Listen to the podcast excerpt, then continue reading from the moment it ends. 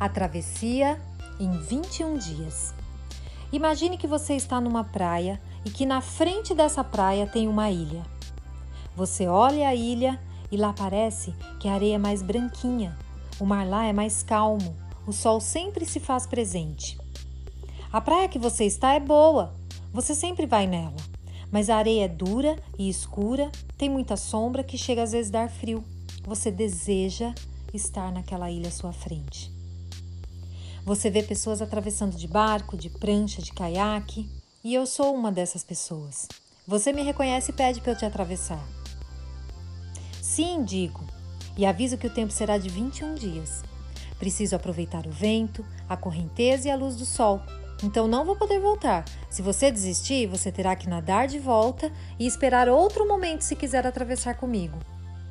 Aviso que você enfrentará algumas ondas.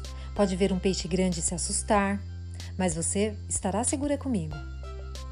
O trajeto não é longo e dá para superar os seus medos e ainda experimentar novas sensações. E uma coisa eu garanto para você: depois que você conhecer a ilha, você não mais vai querer voltar para aquela praia.